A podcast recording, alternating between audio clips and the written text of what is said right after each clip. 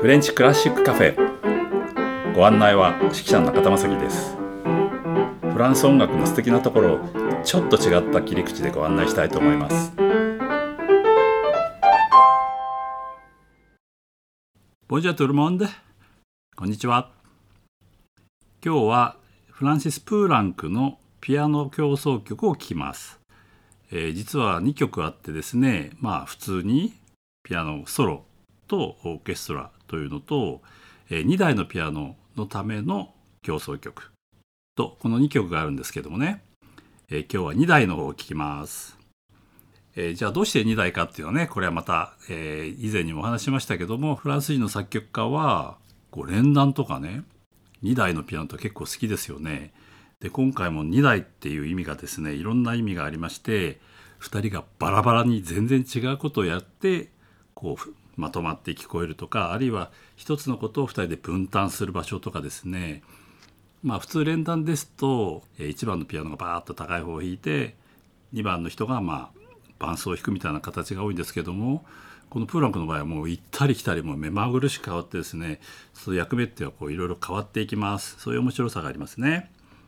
えー、では最初から聞いていただきますが最初にバンバンって音が出るのね。で何回かチャンチャンって音が出るんだけどその音がどんな風になってるかっていうのをちょっと、えー、気にしながら聞いていただくと楽しいかと思います。では頭からいきましょう。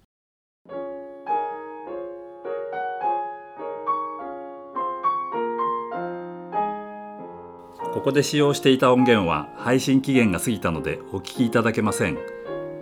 あしからずご了承ください。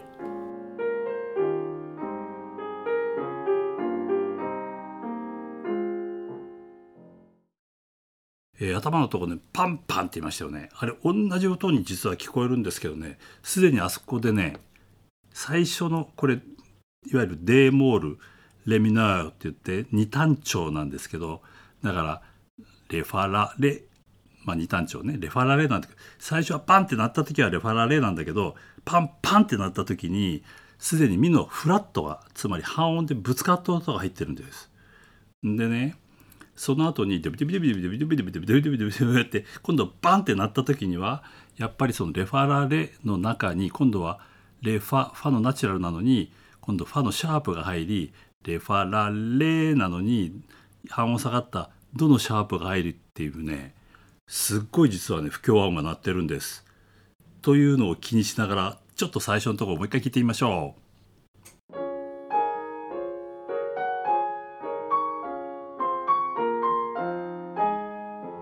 ここで使用していた音源は配信期限が過ぎたのでお聞きいただけません。あしからずご了承ください。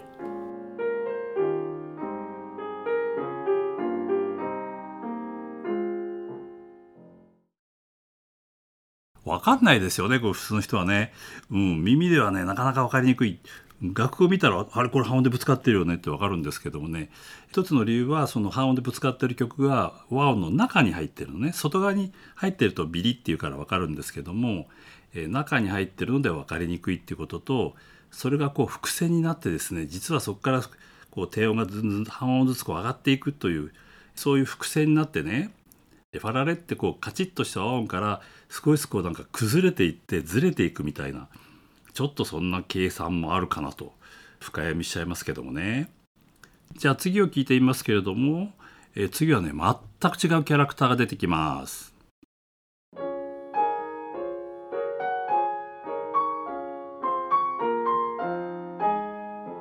ここで使用していた音源は配信期限が過ぎたのでお聞きいただけません。あしからずご了承ください。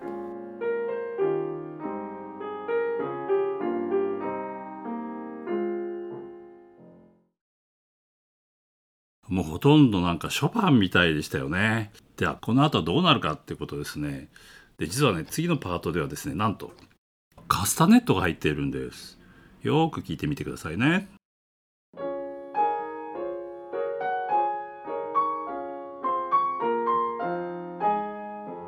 ここで使用していた音源は配信期限が過ぎたのでお聞きいただけません。あしからずご了承ください。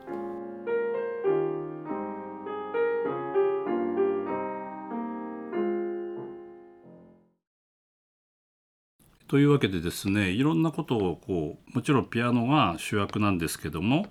えー、後ろでやってるオーケストラがですねフレーズは短いんですけどもね本当に細かい技術をいっぱい使っていてですね実はあまり音にこう反映されないんですけどねすっごいあのパートとしては難しいんですよ。例えばあのフルートがねこう五線の下の方で「おー」ってトリルをやったりですね、えー、あんまり聞こえないですこれね。えー、ああるいはねトランペットがフラッターって言っていわゆる巻き舌ですね。ルルルってこう吹きながらブーってこう舌を口の中で震わすという、えー、テクニックが出てきたりそれもですね結構低い音でやるのであんまり聞こえないでもなんか言えばその周りをこうかき混ぜるっていうかね素直と素直な音じゃなくてサウンドとしてちょっと変わったこう不思議な雰囲気を作るにはねとても有効だと思いますね。えー、それから今のカスタネットも出てきますしあとスネアドラムご存知ですね。ズランズランズランっていう。なんであらザラっていうかというとあの小太鼓って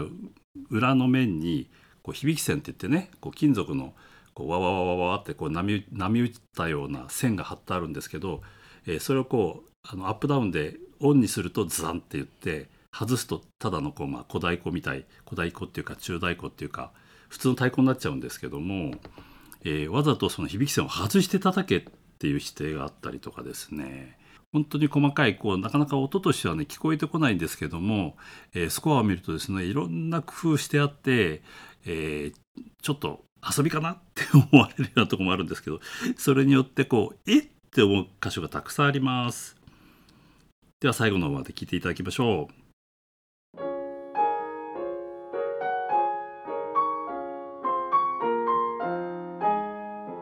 ここで使用していた音源は配信期限が過ぎたのでお聞きいただけません。あしからずご了承ください。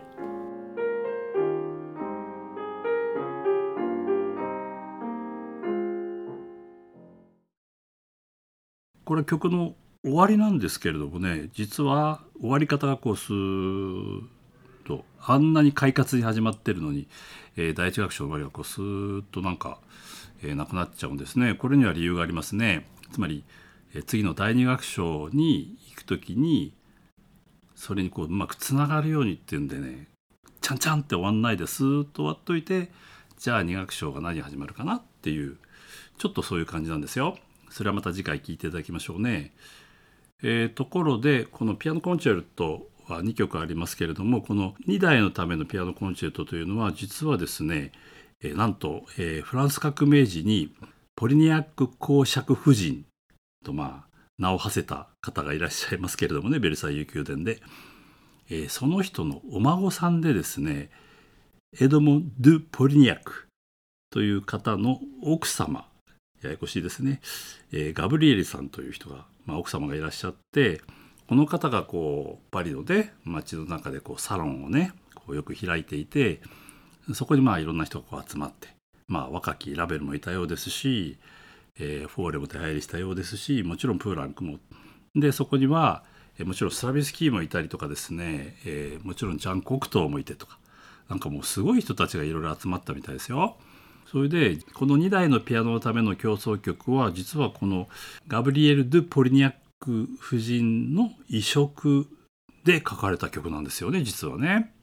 えー、それで実はラベルのあの学生時代に書いたあの亡き王女のためのパバーヌというのも、まあ、まだ彼は有名じゃなかったんですけどもね、えー、最終的にこの曲もガブリエル・ドゥ・ポリニャックさんに検定され、えー、実はフォーレのですねペレアスとメリザンドの組曲があるんですねオーケストラだけどね、えー、それもですねこの方に検定されと、えストラビンスキーに至ってはですね兵士の物語というこれ語りとですね室内楽のねちょっと変わった曲なんですけどもね悪魔にこう魂をねバイオリンとこう引き換えにっていうようなちょっと変な話なんですけどもねえなんとえこの曲初演されたのがですねこのポリニャック邸であったりとかですねまあもちろん検定もされてですよ。